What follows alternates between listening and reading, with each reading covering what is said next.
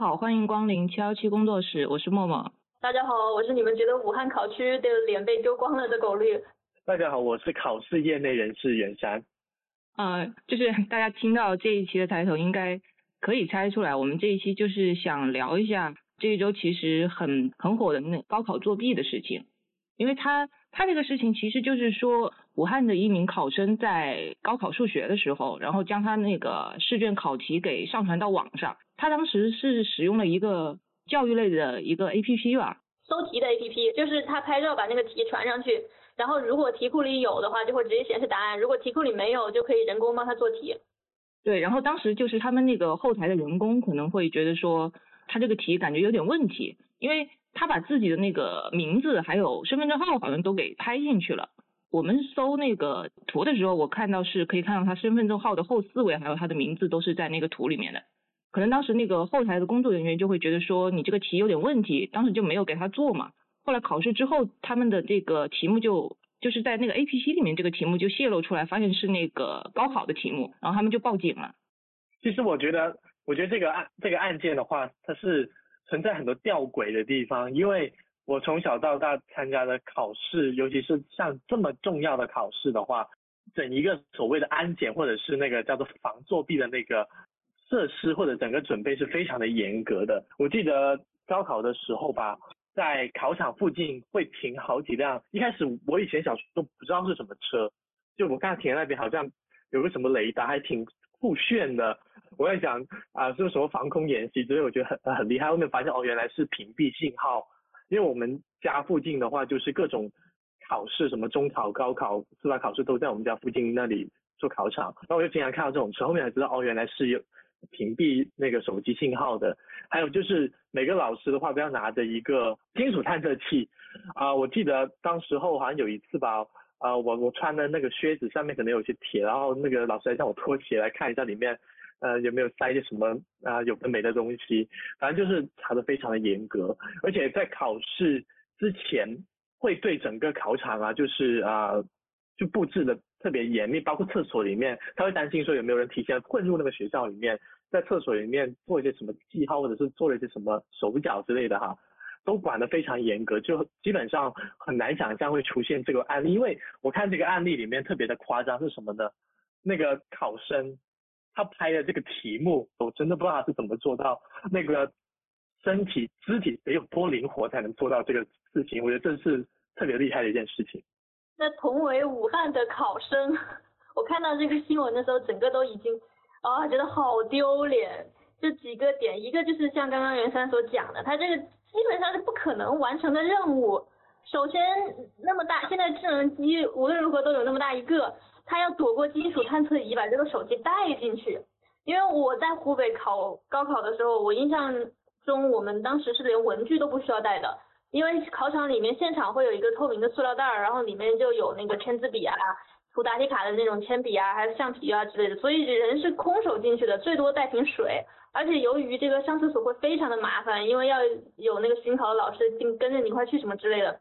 所以我们高中的时候老师都是建议进考场就不要喝水，水都不用带，不然出来了的话又耽误时间，然后又麻烦。然后他手机带进去的就不说。现场两个巡考的老师，两个监考老师一般来讲是一个管卷子，一个管人，就是有一个老师就负责所有的试卷没有问题，另外一个老师就要负责每一个人没有作弊。然后而且外面就是每一层楼还会有一个巡楼的老师，从各个窗户来看大家答题。在这种情况下，他能够把手机举起来拍到他的答题卡，而且还躲过了这个车，把这个信号给传了出去。我哦，难以想象怎么样才能做到这样的结果，而且还有一点让我很无语的是，他居然传出来了一道立体几何题，而且像我这样几何不好的人看了一眼，我基本都知道怎么做的题。我就想说，这位同学，你这个都已经这样了，你你你就算拿到答案又能怎么样呢？就是考试的时候，我不知道你们怎么样，考试的时候我是。呃，因为从小就被教育说高考这个，如果如果有一些舞弊的行为啊，可能会什么有很严重的后果呀，还有禁考呀，搞不好还判刑啊什么之类的。所以所以到进了考场的时候，其实都是非常规矩的。我还没有见过有谁在考场里有那么大的动作，结果这个同学不仅有这么大的动作，还把题传到了网上，我觉得他的心理素质也是非常过硬。其实作弊真的是一个技术活来的，就是当然这这只是一个调侃哈，就小朋友不要学习，就是小学的时候曾经试过跟同学跟朋友就是在一些什么月考啊那些去做一些作弊的事情，就是首先我觉得作弊的话。第一关真的很重要，就是能过得了自己心理素质那一关。因为如果在考场上面作弊的时候特别的紧张，然后呢，甚至是叫什么来着，就是觉得自己在作弊这件事情的话，都很容易会暴露你自己的行踪。像我记得有一次我跟小伙伴作弊的时候，我内心就在想，我哎呀，我只是看一眼而已啊，我只是看一眼而已啊，没有什么吧。然后然后我就整个就特别紧张，然后老师就一直在盯着我看，然后直到。我我发现老师他闭目养神，低头在思考事情的时候，我就把书偷偷的拿出来，在抽屉里面拿出来看。没想到刚看完没没几秒钟，老师就发现了，然后就把我的书给收走了。所以我觉得第一点，他真的是很会装，就是在作弊当中的话，会演戏，会让让自己进入一个很淡定入定的状态，那是第一个。第二个就是真的肢体要非常的柔软。像我每次作弊，我感觉我整个身体都僵硬，感觉快成为僵尸一样。就是我在我我整个在拖书，在偷拍或者是在看那个纸条的过程当中，整个肢体都非常的不协调。但高手作弊，我之前有一个同学，他作弊的时候呢，比如说他可能会趴在桌子上面假装在睡觉，但实际上面他那个他那个肩膀也没有动，但他里面的手特别的灵活，可以把那个纸条翻了又翻，翻了又翻。能够用一个特别气定神闲的动作就把该看的东西都看了，而且我觉得还有一个很重要的东西就是作弊工具。说句实在话，我觉得这个所谓的作弊的这个吴某某还是有一点太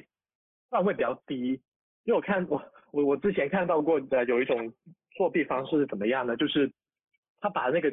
纸巾啊，就是比如说我买那个卫生呃我买那个卫生纸，然后就把里面的纸全部拿出来。我就留那么一一张在里面，然后呢，或者留那么两三张，然后呢，中间我就塞那个啊，比如说考试，比如说我要考政治，我要考语文，我要考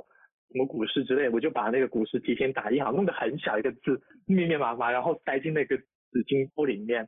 而且不能太贪心，可能要分好几包这样子，然后到考试中间再跟老师说我要上厕所或怎么样再去看，然后看完的当下马上就把它吃掉，然后冲在厕所里面。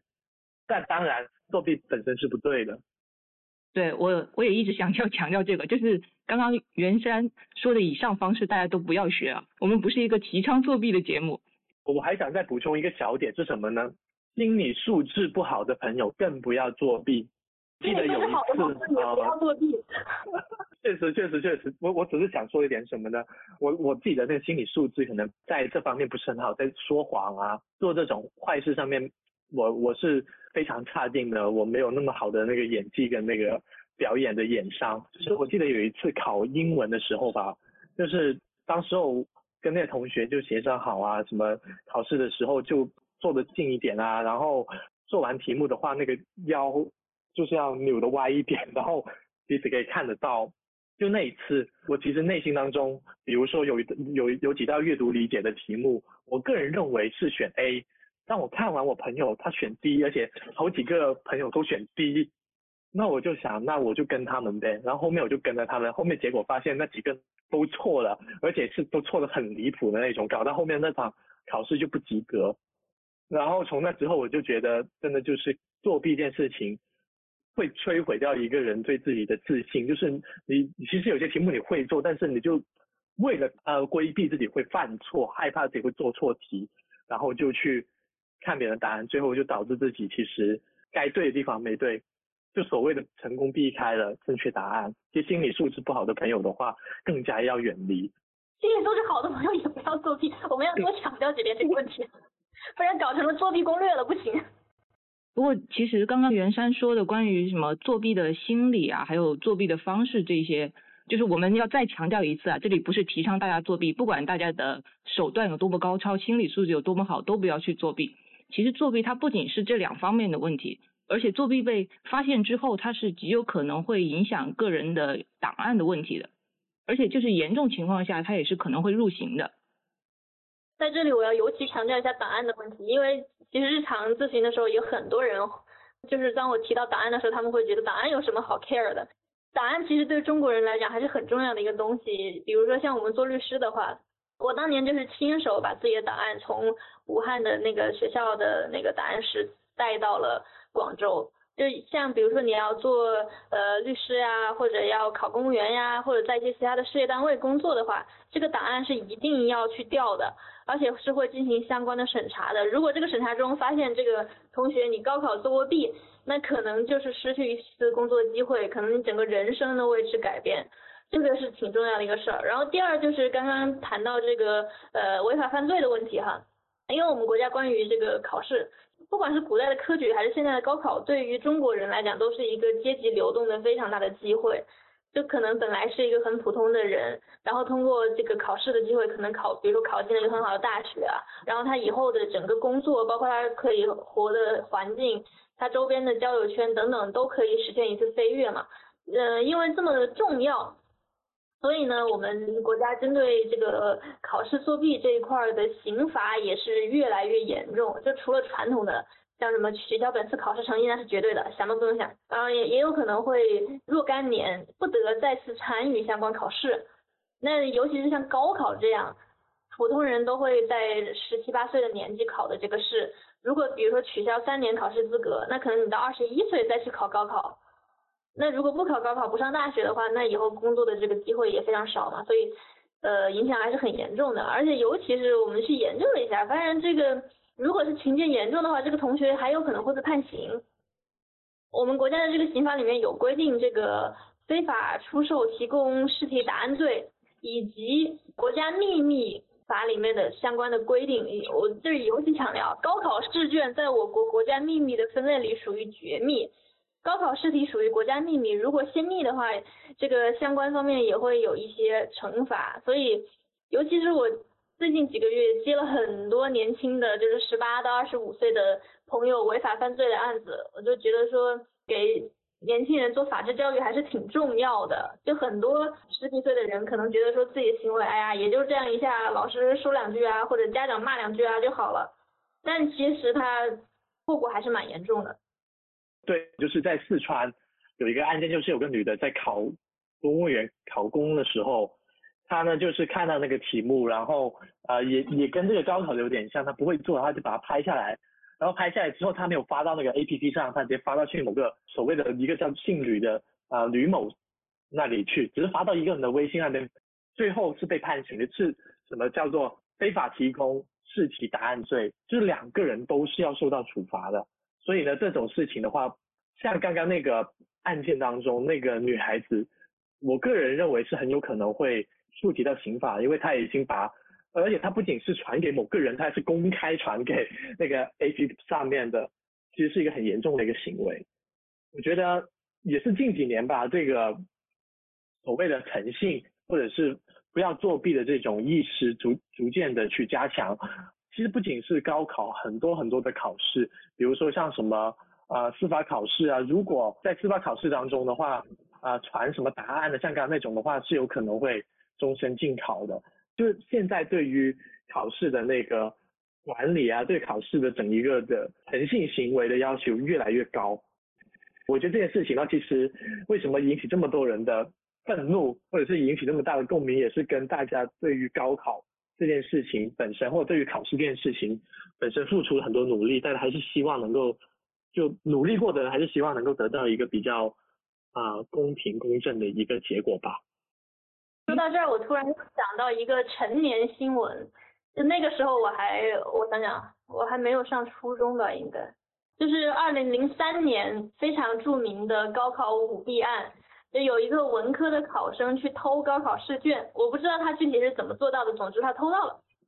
但是很搞笑的是，他一个文科生，他把理科的数学高考卷偷走了。先不管前面的故事是怎么回事儿，总之呢，就呃，我不知道大家清不清楚啊。高考一般命题呢，它会命两套，就 A、B 卷。如果 A 卷出现问题的话，就会临时启用 B 卷。然后那一年的 B 卷呢，刚好是国内一个非常有名的数学严师。命的题，所以呢，他是他命出来那个高考题基本上已经不是高考题了，那是高中奥数题，以至于二零零三年全国所有人的数学都考得非常之差，就是能及格的都已经是数学成绩很好很好的了，能考一百分以上那都是数学大神，绝大多数人可能最后一题看都看不懂，难度到了这个地步。于是直接造成了那一年零三年数学考完之后，很多人很多考生直接跳楼了，不是一例两例，或者就在考场里面就嚎啕大哭，觉得说考砸了再也上不了大学啊什么之类的。就那一年的考试改变了很多很多人的人生，就是因为有一个人去偷题，所以就再次强调，不管是什么考试，是高考还是什么司考呀或者其他的职业考试。大家千万不要作弊，不仅是有可能影响自己的成绩，有可能让自己背上刑事处罚，而且还有可能改变其他的人的一生，成为很多人永远记恨的一个名字。我觉得你说的这个其实很像那个南美洲的蝴蝶扇了一下翅膀，然后太平洋上就起了一场风暴这个样子。哇，这何止啊，这是这是国内自己跟自己同一届的蝴蝶扇了一下翅膀。所以这起的不仅仅是风暴了，搞不好直接就跳楼了。啊，其实我觉得考试或者是高考这件事情的话，我也想聊一下，就是呃这个心态，我个人建议，我我个人建议还是放宽一点心态吧。就是即便最后考出来可能不太如人意，但是不见得人生就会从此崩塌，或者是从此就完蛋。像我有个朋友，就是他高考的时候考砸了。没有去到自己想要去学校，后面他就去复读嘛，也也还是挺不错的，去了一个也挺好的一个地方，读到自己想要读的专业，所以其实人生的机会是很多啦。我我觉得可能有一些小朋友啊会被灌输了一种观念，我不知道是不是广东人可能会比较就是没有那么紧张一点哈，就是可能有一些北方的朋友的话，真的是非常非常重视这件事情，而且是非常全身心的。啊，要豁出生命式的方式要去投入做这样一件事情，甚至不惜作弊的这样的一种方式。其实我觉得考试的话，认真认认真真准备，实在考不上拉倒，要不就下一次，要不就换一条出路嘛，不要给自己这么重的负担。哦，我先解释一下，在他们广东人眼里，除了广东都是北方，所以对，所以 所以我们是北方的朋友。对对，所以像呃墨绿是湖南的，我是湖北的，在他眼里我们都是北方人。就是在我们这些北方的教育里边，就是当时我读高中的时候啊，大家就会把高考看作是唯一的出路，而且其实，在大部分的人的概念里面啊，就是说考试这个事情，它已经是一个相对公平的事情了，而且它能够算是一个你付出了，其实它能够等价回收的一个事情。所以说，北方的朋友其实就是会把这个事情真的看得还蛮重的。我小时候就是不管是家长也好呀，老师也好啊，就基本上教育都是高考是人生唯一一次飞跃的机会。现在我当然不认同他们的观点，呃，包括其实大家如果是经常去浏览一些相关信息，也可以看到，就其实呃很多大家的同学里混得最好的可能不是当年考第一的，所以这不这并不奇怪哈。但是呢，就因为小时候都是这样说的，所有人都这样说。哎呀，你要是不好好读书，你就得如何如何如何；如果你好好读书，你就怎么怎么走向人生巅峰什么之类的。所以小时候其实大家对于这个考试这个事儿是特别特别特别看重的，整个环境塑造的氛围也会让人觉得这高考简直太可怕了，就是又要提前一天去看考场，然后那一年就是从。呃，比如说我今年六月要高考，那我从去年十月就开始就是一轮一轮的摸底，我相信很多地方都是这样的，一轮一轮的摸底，然后每一轮每都摸底还要那个排名，然后排名还要根据这个呃当地的招生的情况，比如说你们学校这个清华招几个，北大招几个，然后一顺排下来每个学校招几个，然后你在全省排多少名，所以你大概能上一个什么什么样的学校，然后包括那个呃等到快考的时候还要一大本一大本的发那个考试招生的那个书。就是有杂志上面就写什么每个专业每个学校每个专业招多少人，然后什么之类的，总之就是有周边的环境不断的向你强化这件事情多么多么的重要。确实，像之前的话，我我真的难以想象哈，就是就带着这种焦虑，就为呃有些人想要铤而走险的作弊，居然催生了就是一个作弊行当。就是有一群人是专门去研究怎么给别人作弊，包括代考。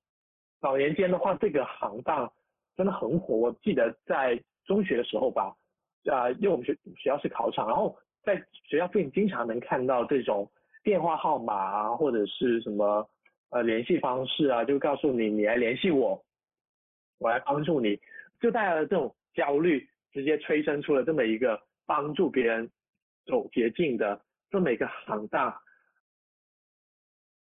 说到这里，我就想到了另外一个行当，就是复读。然后我最近看到有一个纪录片儿，叫做《高十》，就是数字的那个十，讲的是有一个呃广西的考生，他的家庭条件也不太好，然后高考第一次的时候没有考上心仪大学，然后他就复读，结果这一复读就一发不可收拾。他是八八年的考生，然后据说到今年他还在高考。就他中间，呃，在反复不断每年高考的过程中，又考上过西北政法，考上过中国政法，还考上过一个哦重庆大学，对对对，总之就是考上过若干个对于普通的考生来讲已经非常非常满意的学校了，然后他都不去，还是回去继续高考。然后这中间其实也催生了一个产业，就是这个复读的这个产业，有一些学校呢，他就会呃收这些高分的考生，比如说你这个五百五十分或者六百分以上。然后你回到我们学校来复读，我们就奖给你什么五万块钱啊什么之类的，这样第二年这个学生就可以帮自己帮自己学校冲一个高分嘛。然后这位高十的同学呢，他就是反复的去拿这些奖金，他一开始都没有跟他父母说他是去复读了，他就骗他父母说，哎我那个呃出去打工呀，或者我已经去哪儿哪儿上这个职业技术学院啦什么之类的。等到后面他考到了一个还不错的学校。总之，他终于能够跟他的父母说啊，我我其实一直在反复的考试什么之类的。但是他因为他当时已经考到一个不错的学校嘛，他家里人也是觉得很欣慰的。就虽然他没有那几年是在骗家长，但是无论如何最后考上了一个不错的学校嘛。结果后来由于他的父亲的这个身体的原因需要钱治病，然后他就为了某个学校某个高中奖给他的两万块钱，他就又回去继续复读继续考。然后据说到现在都还没有真的去上学啊，但我因为后面的事儿我也不清楚。这个现象其实我不知道大家有没有遇到过，但对我来讲是一个很熟悉的现象。就我当年在湖北考试的时候，湖北的那个高考圈里就就流传了一个类似的故事，就有一个人说他好像已经考了，当时好像说六次吧，就他一定要考中科大的一个什么班儿，我现在想不起来，总之就是一个呃。难度可能说比考普通的清华北大普通的专业还要难的一个班儿，然后他当时为了考那个班儿就翻来覆去的考，翻来覆去的考，考了当时说是六次，然后还没有考上，于是他还在持续的考。我印象中他好像每次都能考六百六十分以上，我不知道是不是各个地方的复读的这个圈子里都有这么一两位这样的大神，但是就听到这样的故事觉得挺唏嘘的，就是一个能够考。六百分以上的考生，其实不管在哪里都已经是成绩非常不错的了，就是可以上一个呃让绝大多数人比较羡慕的学校的了。而且这个人生的路真的不止高考这一条，你考完了你，哪怕你的本科不满意，你还可以考研，哪怕你考不上研，你你在找工作的过程中也还有很多可以奋斗的地方嘛。那就看到一些嗯这么刻苦的这么优秀的人，反复的在高考这件事情上。无法再继续前进，就觉得还挺唏嘘的。刚刚讲的这个复读这个事情，特别是就是在他们艺术考生啊，艺术类的考生，其实复读的情况会特别普遍，因为他们有时候就会说，非常非常的坚定的说，我一定要去央美，就是中央美院，或者是说我一定要去中国美院这样子。然后他们就是说，就会一年一年的考，在艺术考生里面会非常普遍，但是。刚刚狗狗讲的另外一个，我就是会觉得还比较，就之前没有听过的，就是说通过复读去拿那个学校的奖金和补贴。你你说的时候，我还在想说，这个事情难道已经就是说变成了一个产业吗？那那他是不是就感觉像是说，呃，通过考试来赚钱的另一种方式？其实，首先，它对于高对于高中来讲，肯定是一个产业，因为他花几万块钱就能买到一个今年已经考了六百多分儿，学一年可能可以考更高分的学生，那明年他的这个高考榜上就必定会有一个高分儿。对很多高中来讲，它是一个还蛮划算的事情。但是其实我不清楚，对于这些反复参加高考的人来讲，这个几万块钱值不值得，值不值得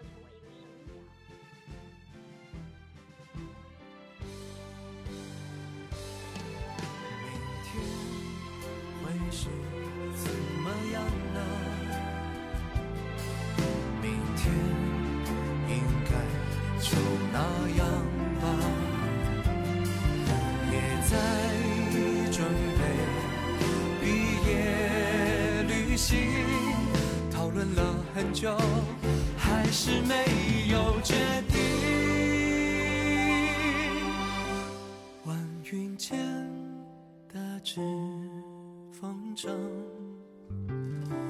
梦想着星辰，晴空乱流，是强烈的时代的风，是该迎接还是要闪？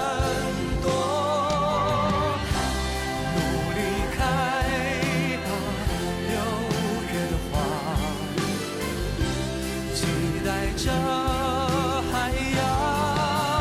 迎风飞舞，要去到你心中向往的地方，呼吸相。